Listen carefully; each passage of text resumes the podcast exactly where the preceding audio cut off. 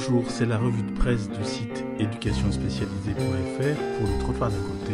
C'est la revue du mois de février 2016.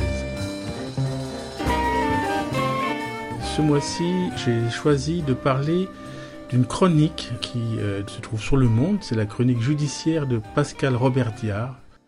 Et je vous invite vraiment à lire régulièrement ces chroniques qui sont des instantanés d'audience, des comptes rendus fidèles de longs procès, mais aussi des explications très détaillées des motivations d'une décision judiciaire ou la présentation euh, d'un acteur de la chaîne judiciaire.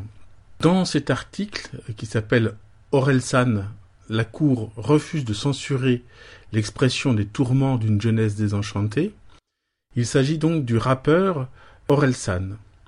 Donc pour rappel, euh, c'est le troisième jugement suite à, des paroles très violentes d'un concert donné en 2009 au Bataclan.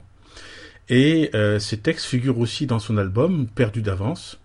Et euh, pour avoir une petite idée de la violence des propos, quelques extraits. Renseigne-toi sur les pansements et les poussettes.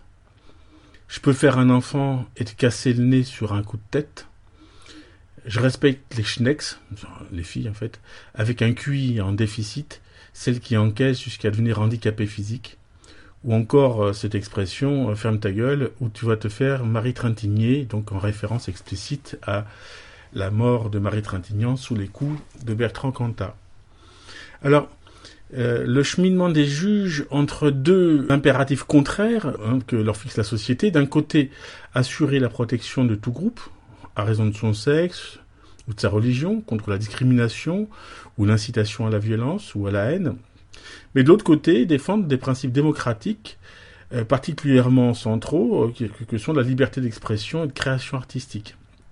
Alors je lis la citation, le domaine de la création artistique, parce qu'il est le fruit de l'imaginaire du créateur, est soumis à un régime de liberté renforcée afin de ne pas investir le juge d'un pouvoir de censure qui s'exercerait au nom d'une morale nécessairement subjective, de nature à interdire des modes d'expression souvent minoritaires, mais qui sont aussi le reflet d'une société vivante et qui ont leur place dans une démocratie. Alors je vais lire encore d'autres extraits de l'arrêt parce que ce sont des arguments forts. Euh, notamment avec cette définition du rap. Euh, le rap est par nature un mode d'expression brutal, provocateur, vulgaire, voire violent, puisqu'il se veut le reflet d'une génération désabusée et révoltée. Autre extrait, Orelsan dépeint, sans doute à partir de ses propres tourments et errements, une jeunesse désenchantée, incomprise des adultes, en proie au mal-être, à l'angoisse d'un avenir incertain, aux frustrations, à la solitude sociale, sentimentale et sexuelle. Et les propos de ces personnages sont également le reflet du malaise d'une génération sans repère, notamment dans les relations hommes-femmes.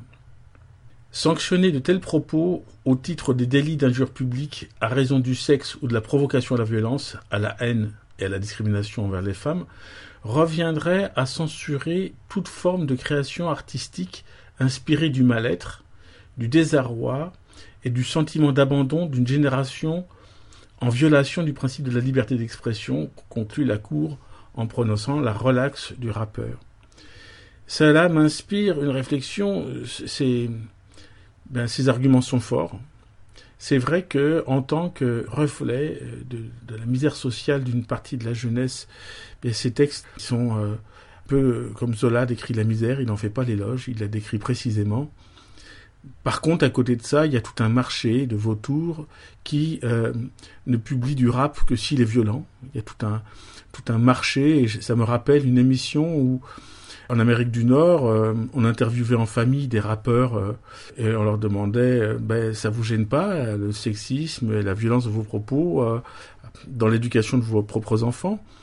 Et les rappeurs dire bah si si si nous bah bien sûr que si c'est pas nos valeurs euh.